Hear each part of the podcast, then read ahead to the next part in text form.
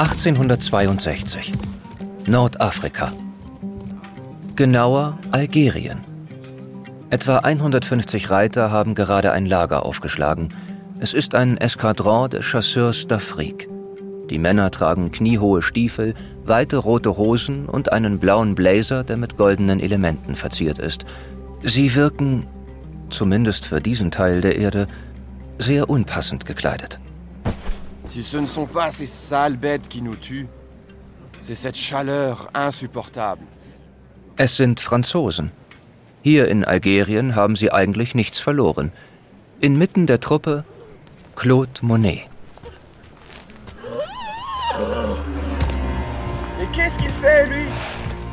Doch etwas stimmt nicht. Ne. Das Reittier schlägt aus. Mais aide-le donc Er kann sich kaum noch halten.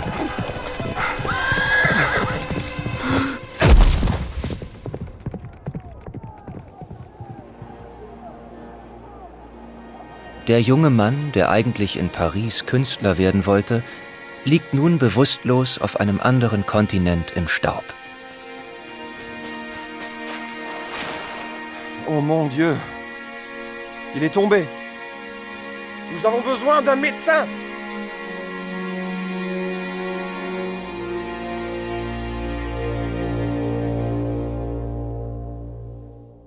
Monet erhält mit 20 Jahren die furchtbare Nachricht, für sieben Jahre soll er zur Armee. Und das bedeutet, er soll direkt an die Front ziehen, nach Algerien. Dabei war er gerade nach Paris gezogen, um Künstler zu werden. Das war sein großer Traum. Wie wird er ihn doch noch verwirklichen können? Mein Name ist Linda Zawakis. Ich bin Journalistin und Moderatorin und ihr hört Monet, Zeiten des Umbruchs. Wenn der Podcast euch gefällt, empfehlt uns gerne weiter und gebt uns eure Bewertung. Vielen Dank. Das ist Folge 2 von 6. Freunde fürs Leben. Schon der Flügelschlag eines Schmetterlings in Brasilien kann in Texas einen Orkan auslösen, sagte der Chaosforscher Edward Lawrence. In Monets Leben war es kein Schmetterling, sondern eine Fliegenklatsche, die sein Leben als 20-Jähriger mit einem Mal auf den Kopf stellte. Am 29. April 1827 lud der algerische Herrscher Hussein den französischen Konsul Pierre de Val anlässlich des Ramadans zu sich ein. Er wollte wissen, wann Frankreich endlich seine Schulden zurückzahlen wolle. Napoleon hatte sich nämlich eine Million Franc für seinen Krieg geliehen. Der französische Konsul antwortete nur, dass seine Regierung eine Beschäftigung mit dieser Frage für lächerlich halte.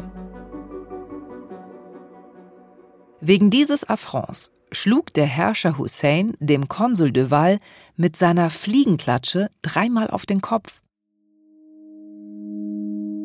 Dieser Vorfall in Algerien mündete in eines der blutigsten Gemetzel des 19. Jahrhunderts. Das war ein sehr brutaler Krieg, vor allen Dingen von Seiten der französischen Armee äh, seit den Anfang der 1840er Jahre eingesetzte Politik der verbrannten Erde. Jakob Vogel ist Historiker und lehrt an der Universität Sciences Po in Paris. Er erzählt davon, dass in Algerien mehr als 400.000 Menschen auf Seiten der Algerier starben und im Vergleich nur etwa 25.000 französische Soldaten über einen Zeitraum von mehr als 100 Jahren. Ab 1861 ist nun auch Monet in dem afrikanischen Land stationiert. Er ist plötzlich Soldat. Dabei war es bereits als Schuljunge sein größter Wunsch, Künstler zu werden. Soweit mir das bekannt ist, hat das auch seine eigene Ablehnung des Militärischen äh, eigentlich nur noch stärker werden lassen, so dass er dann später, als der deutsch-französische Krieg ausbrach, alles tat, um einen Militärdienst äh, zu vermeiden. Wir können nur erahnen, was er dort sah. Wir wissen, dass Monet den Krieg generell ablehnte. Aber er wäre nicht Monet, würde er nicht auch daraus irgendeinen Nutzen ziehen. He uh, obviously had a, a colonial kind of experience there. Er hatte dort zwischenzeitlich auch eine kolonialherrschaftliche Erfahrung gemacht. Ich bin mir sicher, dass er es genossen hat, die sehr edlen Uniformen dort tragen zu dürfen. Sie entsprachen gewissermaßen seinem Verständnis von Couture. sense of, uh, uh, of couture. Das ist Paul Hayes Tucker. Den amerikanischen Kunsthistoriker habt ihr schon in der ersten Folge kennengelernt. Später erklärte er, er sei von dem Licht vor Ort fasziniert gewesen. Licht, das ist es, was Monet interessiert, als Künstler. Wie lässt sich Licht einfangen, so dass es auf der Leinwand genauso bewegend ist wie in der Realität des Augenblicks? Im Norden Afrikas wird sein Interesse an diesem Thema geweckt. Deshalb beginnt er auch dort zu malen. We know very little really about his time in Algeria except for this later recollection. Wir wissen nur sehr wenig über seine Zeit in Algerien, abgesehen von seiner späten Erinnerung, dass er vom Licht fasziniert war eben. Wir haben keine Ahnung, wie der Ablauf seines Militärdienstes ausgesehen hat, wann er morgens aufstand, was er aß, welche Leute er traf, welche militärischen Aktivitäten er ausüben musste.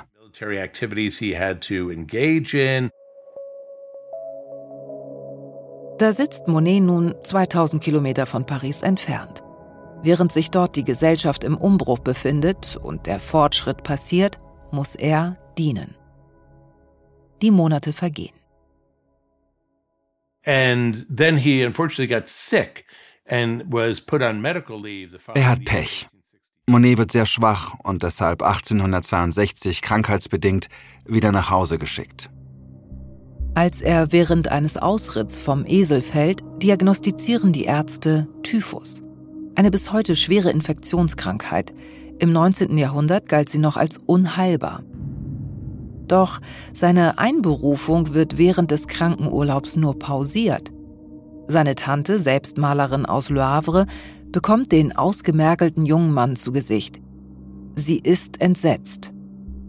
Sie weiß, dass er noch weitere fünf Jahre vor sich hat und macht sich allergrößte Sorgen. Muss er wirklich zurück an die Front? Die Wehrpflicht funktioniert anders als heute und vor allem nicht für alle gleich. Wer kann, kauft sich frei. Es gab sogar tatsächlich zur Vermeidung der Wehrpflicht eigene Arten von Versicherungen, die man abschließen konnte, um dann im Fall dessen, dass das negative Los auf einen jungen Mann fiel, ähm, dann auch diese entsprechenden Summen aufbringen zu können. Allerdings, das kommt für Monet nicht in Frage. Der Vater will, dass Monet einen ordentlichen Beruf erlernt. Sein Künstlerleben will er ihm nicht finanzieren. Da soll er lieber an der Front bleiben. Auch die Fronten zwischen Vater und Sohn sind verhärtet. Um keinen Preis will Monet seinen Traum aufgeben. Auch das Leben als Soldat schreckt ihn nicht ab. Monet bleibt stur. Ebenso wie sein Vater. Doch dann kommt alles anders. Für den zweiten Teil seines Militärdienstes hat er seine Tante dann doch die entsprechenden Gelder aufgebracht und der ursprüngliche Pferdefuß, dass er seine Künstlerkarriere aufgeben sollte, war dann fallen gelassen worden. Sie ist es, die 3000 Francs bezahlt, nicht der Vater. Der soll Oskar Claude nur gesagt haben, es versteht sich, dass du dich an die Arbeit machst. Und zwar ernsthaft. Ich erwarte, dass du unter der Aufsicht eines bekannten Lehrers stehst.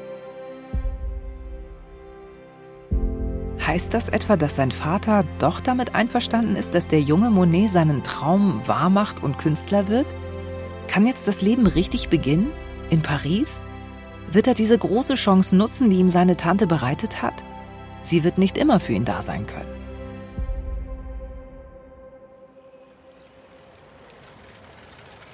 Anfang März 1862. Passage des Massons 19.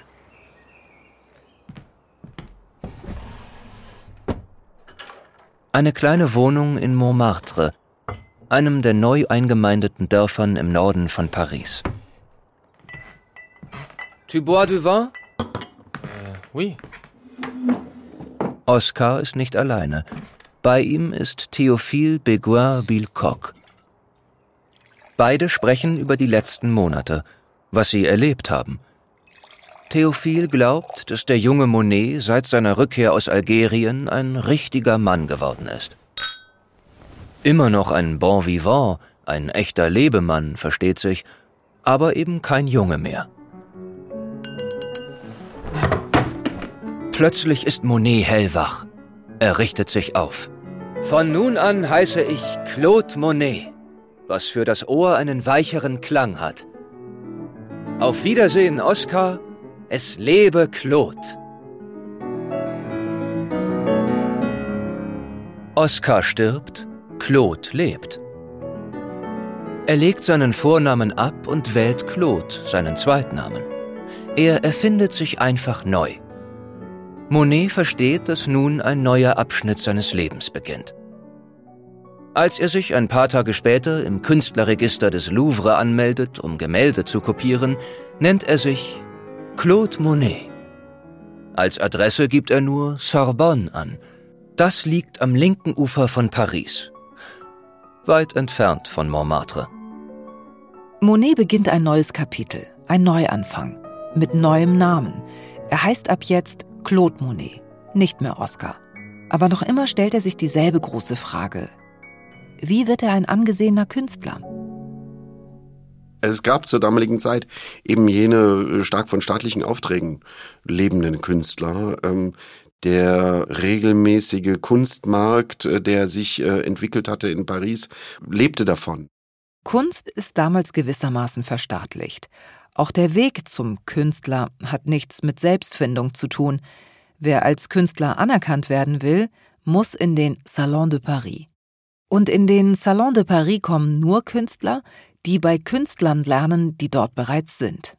Der offizielle Salon, der einmal im Jahr stattfand, bei dem Preise vergeben wurden, war eben auch in dem Sinne eine Art von nicht direkt Verkaufsausstellung, aber eine, wo auch das Renommee der einzelnen Künstler gemacht wurde. Und sich da äh, oder abgelehnt zu werden bei dem Salon äh, war in dem Sinne dann auch äh, ein wirtschaftliches Problem für jüngere Künstler. Monet ist auf das Geld des Vaters angewiesen, bei dem er ja gewissermaßen noch auf Bewährung steht. Er muss sich im Studio eines anerkannten Künstlers einschreiben. Es gibt zu dieser Zeit keinen anderen Weg, Anerkennung und Auskommen zu erhalten. Und erst allmählich, als es ihnen gelang, eben alternative Verbreitungswege zu schaffen, mit den äh, aufkommenden Galerien, mit den äh, Sonderausstellungen, die, die aufkamen, ähm, macht es ihnen möglich, davon dann auch zu leben äh, selbst. Also, aber das musste sich erstmal in der zweiten Hälfte des 19. Jahrhunderts auch richtig entwickeln und war kein einfacher Prozess. Aber die Zeichen stehen günstig, denn im ganzen Land verändern sich die Dinge durch die auch in Frankreich doch sehr stark einsetzende Industrialisierung, eine Epoche des relativ schnellen sozialen und wirtschaftlichen Wandels, der dann dazu führte, dass die Liberalen auch mehr und mehr Einfluss auf die Regierung erhielten und man eigentlich diese 1860er Jahre dann als eine liberale Phase der Monarchie bezeichnet. Wird sich auch die Situation für angehende Künstler bald verändern? Zunächst muss Oscar, pardon, Claude Monet den alten Weg gehen. Er findet einen namhaften Künstler, der ihn unter seine Fittiche nimmt. Charles Glaire. Allerdings nicht, um seinen eigenen Stil zu finden, sondern erstmal nur, um die alten Meister zu kopieren. Wieder und immer wieder. Paul Tucker. But think about the fact that in this studio, when Monet uh, comes to Paris in 1862. Aber es ist wichtig daran zu denken, dass Monet, als er 1862 nach Paris zurückkommt, in diesem Atelier Renoir kennenlernt. Er trifft auf Basile. Er lernt Sisley kennen. Sie sind alle Schüler in diesem Atelier. Es ist einfach großartig. Es gibt Momente in der Kunstgeschichte, in denen so etwas geschieht. Und diese Momente sind so flüchtig. Where this occurs and they're, they're fleeting. Renoir, Basile, Sisley, Pissarro. Große Namen, die bis heute für große Kunst stehen. Weltbekannte Künstler, die damals noch blutjung und unbekannt waren. Woran liegt es, dass sich ihre Wege alle bei Charles Glaire kreuzen, den ja ehrlicherweise heute kaum noch jemand kennt? So you don't necessarily have to study under uh, a great Sterling. Man muss also nicht unbedingt bei einem großen Meister studiert haben, um sich zu entwickeln. Vermutet Paul Tucker und sieht im Studio Glaire einen großen Moment. It is a kind of Ocean's 11 moment. Es ist eine Art Ocean's 11 Moment. In diesem alten Studio von Charles Glaire, der ein anerkannter Maler war. Er hatte immerhin im Salon ausgestellt. Er war aber kein abenteuerlicher oder revolutionärer Künstler. Dafür muss er ein guter Lehrer gewesen sein. Immerhin haben die größten ihm folgenden Künstler bei ihm gelernt. Die Schüler aus dem Studio Glaire hängen heute in den berühmtesten Museen der Welt. Sie sind die wichtigsten und berühmtesten Künstler Frankreichs geworden. Auch bei Auktionen brechen sie seit Jahrzehnten regelmäßig Rekorde. Sie stehen für eine revolutionäre Kunstrichtung, den Impressionismus. Diese freien Ateliers rund um den Louvre wie das Studio Glaire waren bei den jungen wilden Künstlern aber eher deshalb beliebt, weil man sie dort einfach machen lässt. Man tauschte sich aus, teilte sich Modelle, plante Reisen. Echte Korrekturen von Lehrern gab es eher nicht. Von all den Studierenden dort sticht einer ganz besonders heraus. Und das ist nicht Monet, aber jemand, der Monet helfen wird, seinem Ziel näher zu kommen, ein großer Künstler zu werden. Basile, tall, elegant, uh, stately, uh, bearded with a kind of aristocratic look. Basile. Groß, elegant, stattlich, bärtig, mit einer Art aristokratischem Aussehen. Er stammte aus einer sehr wohlhabenden Familie in Montpellier in Südfrankreich. Eigentlich sollte er in Paris Medizin studieren. Was in fact from a very wealthy family in Montpellier in the south of France. He was supposed to be there in Paris to study as a doctor. Basile möchte kein Arzt werden. Genauso wie Monet kein Kaufmann werden will. Beide stellen sich gegen die Wünsche ihrer Eltern. Das wagen zu dieser Zeit nur wenige. Basile, who really became uh, closest perhaps to Monet. Basile ist der, der Monet vielleicht wirklich am nächsten kam. Sie teilten sich ein Atelier, sie schrieben sich gegenseitig, immer wenn sie außerhalb von Paris waren. Das klingt nach einer großen Freundschaft. Fast wie bei Goethe und Schiller. Allerdings gibt es einen Unterschied zwischen den beiden. Basile hat Geld und Monet fast immer Geldnot. Monet would needle him relentlessly, uh, believing in the end that Monet stachelte ihn unermüdlich an und glaubte schließlich, dass er nicht nur seine Zuneigung verdiente, sondern auch seine finanzielle Unterstützung. support, financial support, Also doch nicht wie bei Goethe und Schiller. Monet war ein schwieriger Freund, scheinbar kompromisslos. Eine gute Eigenschaft, um in Paris seiner Zeit Erfolg zu haben? Monet fällt eine radikale Entscheidung und stößt auf großes Unverständnis. 1863, nicht einmal ein Jahr nach Antritt seiner Ausbildung, antwortet er in einem Brief einer Bekannten. Ich habe soeben einen Brief aus Le Havre erhalten. Einer der Künstler, Toulmouche, glaubt, dass es ein großer Fehler war, das Studio Glaire schon so schnell wieder zu verlassen. Ich hoffe aber, du verstehst das.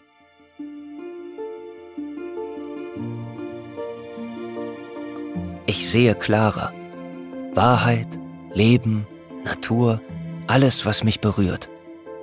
Alles findet im Kern in meinen Augen statt. Die Augen sind die Essenz der Kunst. All das existiert für diesen Mann nicht. Ich werde im Studio Glaire nicht weiter unter ihm lernen. Die Dinge, die ihn interessieren, findet er nicht im Atelier. Er bricht seine Ausbildung ab. Monet ist viel lieber im Wald, in Fontainebleau, 40 Kilometer südlich von Paris. Eine Art Erholungsgebiet für neureiche Pariser. So beliebt, dass es dort damals die ersten Reiseführer überhaupt gibt.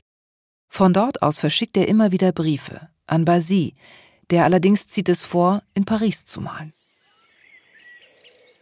Ich frage mich, was du bei so schönem Wetter in Paris machst. Ich kann mir nicht vorstellen, dass es dort unten genauso schön sein kann wie hier. Es ist einfach bezaubernd, mein Freund. Verdammt, komm am 16., pack deine Sachen und komm für zwei Wochen hierher. Nun, mein lieber Freund, ich habe vor, weiterzukämpfen, abzusteigen und neu anzufangen, denn man kann nur etwas tun, wenn man es sehen und verstehen kann. Wenn ich die Natur anschaue, fühle ich sie. All das beweist, dass man an nichts anderes mehr denken kann. Es ist die Kraft der Beobachtung und des Nachdenkens, die einen Weg findet. Wir müssen also unaufhörlich graben und forschen. Aber wie soll er ohne Meister ein anerkannter Künstler werden? Eigentlich ein Ding der Unmöglichkeit. Doch er hat die Ruhe weg. In einem Brief von 1863 schreibt er Ich habe das Malen gewiss nicht aufgegeben, aber ich habe im Wald tausend Dinge gefunden, die mich reizen und denen ich einfach nicht widerstehen kann. Jetzt werde ich mich wieder ans Arbeiten machen. Ich werde es auf keinen Fall aufgeben. Viele Künstler reisen in den 1860er Jahren nach Fontainebleau, um dort zu malen. Er ist weiterhin in guter Gesellschaft, auch ohne das Studio in Paris. It was kind of an obligatory march, uh, a pilgrimage, so to speak, uh. Es war eine Art Pflichtmarsch, sozusagen eine Pilgerfahrt nach Compostela. Es gibt eine Reihe von Bildern, mit denen Monet nach Paris zurückkehrt. Vor allem von Heuschobern, von den flachen Feldern in der Landschaft von Barbizon. Andere konzentrierten sich auf die alten bäuerlichen Traditionen der Malerei. Monet sieht das. Er will aber die Landschaftsmalerei modernisieren. Und das große Endergebnis entsteht 1864-65, Frühstück im Grünen. Und Basile in Paris? Monet versucht immer wieder, ihn aufs Land zu locken. Allerdings nicht, weil er ihn als Freund schätzt, sondern weil er auf seine Unterstützung angewiesen ist. Basile should send him a cask of wine so that uh, he would not be so parched. And that Monet deserved. Basile soll ihm ein Fass Wein schicken, damit er nicht so ausgedörrt sei. Und dass Monet das verdient hätte. Das ist das Wunderbare, dass Monet wirklich glaubte, dass er diese Dinge verdiente. That, that's the wonderful thing, that Monet really believed that he deserved these things. 1862. Eine edle Schneiderei in Paris.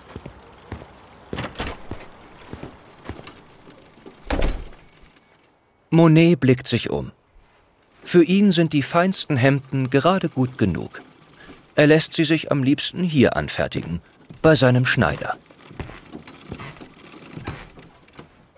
Doch inzwischen ist die Stimmung angespannt. Nur widerwillig nimmt der ältere Herr Monets Auftrag entgegen – Natürlich wieder die teuersten Stoffe. Monsieur Monet, gedenken Sie denn, bevor wir uns diesem Auftrag zuwenden, die vorangegangene Rechnung zu begleichen? Monsieur, wenn Sie mich weiterhin so schikanieren, muss ich meine Kunden woanders hinbringen. Mon Dieu, bemühen Sie sich nicht. Der arme Schneider beschließt, dass es sich lohnt, Monet weiterhin wie ein Gentleman zu kleiden. Sein Verhalten ist für einen Künstler, der noch nichts Vorzeigbares erreicht hat, jedoch unerhört. Mit seinem enormen Selbstbewusstsein wandelt er in Paris zwischen verschiedenen Schichten und Welten. Seinen Künstlerfreunden erscheint er wie ein Dandy, doch die feine Gesellschaft hat noch nie von ihm gehört. Er selbst tönt zu dieser Zeit Ich schlafe nur mit Mägden und Gräfinnen. Am liebsten mit Mägden von Gräfinnen. Und sein Freund Cézanne schreibt, Monet war ein geborener Laut. Egal ob Schneider oder Basy, Monet versteht es, wieder und wieder Menschen für sich zu gewinnen. Seine Kontakte knüpft er stets mit Hintergedanken. Monet will, seit er denken kann, Maler werden. Mit 15 zeichnet er seine ersten Karikaturen. Er überwindet finanzielle Hürden, zieht an die Front und überwirft sich erst mit seiner Familie und dann mit seinem Ausbilder. Er will seinen eigenen Weg finden. Mitten in der Natur malt er schließlich seine ersten großen Werke. Mit ihnen im Gepäck reist er zurück nach Paris. Doch wie wird die versteinerte Kunstwelt auf diese Werke reagieren? The art newbies, everybody was hoping for a spot in the salon. Sie sind Neulinge. Jeder hat auf einen Platz im Salon gehofft. Das war der Ort, an dem man sein musste, wenn man es nicht in den Salon schaffte, konnte man es als Künstler eigentlich nicht schaffen. Heutzutage gibt es wahnsinnig viele Galerien und Orte, an denen Künstler gefördert werden. Junge Künstler, die Dinge anders machen wollen, erhalten Stipendien und finden schnell Beachtung. Davon sind die damaligen Künstler noch knapp zwei Jahrhunderte entfernt. Für sie gibt es nur den Salon. The young impressionists certainly wanted to be able to uh, make their mark on the salon. Die jungen Impressionisten wollten sich auf jeden Fall im Salon profilieren können. Monet jedoch war in dieser Hinsicht sehr zurückhaltend. Er ist ein berechnender Künstler, obwohl er schon anderswo Bilder ausgestellt hatte und obwohl er bereits Anerkennung von seinen Kollegen und von seiner Familie erhalten hatte, reicht er keine Bilder für den Salon von 1863 ein. Sie alle sind Teil einer noch namenlosen Bewegung, die ein neues Kunstverständnis etablieren will, anstatt sich den geltenden Traditionen zu unterwerfen, um Anerkennung zu finden. Doch dann geschieht etwas, mit dem niemand gerechnet hat. 1863. In Paris ist wie jedes Jahr der Salon de Paris das kulturelle Ereignis des Jahres. Doch dieses Mal ist alles anders. 2800 Bilder werden von der Jury abgelehnt. Kunst von großen Namen soll kein Publikum erhalten. Ein Skandal. Es kommt zu einem riesigen öffentlichen Aufschrei. So groß, dass der Kaiser sich einmischt. Mit ungeahnten Folgen für Monet und seine Mitstreiter. Neben dem Salon soll eine zweite Ausstellung, der Salon de Refusé, eröffnet werden. Der Salon de Refusé wird zum Beginn der modernen Malerei, denn er bricht mit einer alten Gewissheit. Der Gewissheit, dass Kunst nur von Kennern der alten Garde beurteilt werden kann. Nun bestimmt erstmals nicht mehr allein eine Jury über den Wert eines Bildes, sondern auch die Bürgerinnen und Bürger. Sie haben die Chance mitzuentscheiden. Die Menschen wollen auch die von der Jury abgelehnten Bilder sehen. Allein sonntags kommen 4000 Menschen. Während der offizielle Salon am 1. Mai eröffnet wird, sind die abgelehnten Bilder erst ab dem 15. Mai zu sehen. Und zwar direkt neben der Hauptausstellung. Allein durch ein Drehkreuz getrennt. Doch einer fehlt. Monet.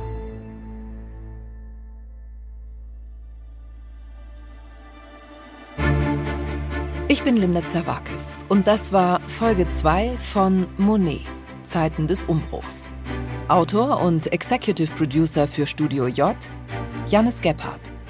Executive Producer für das Museum Barberini, Caroline Stranz und Achim Klapp. Sounddesign Sufian Auda, Sprachregie Friederike Wigger. Eine Produktion von Studio J für das Museum Barberini Potsdam.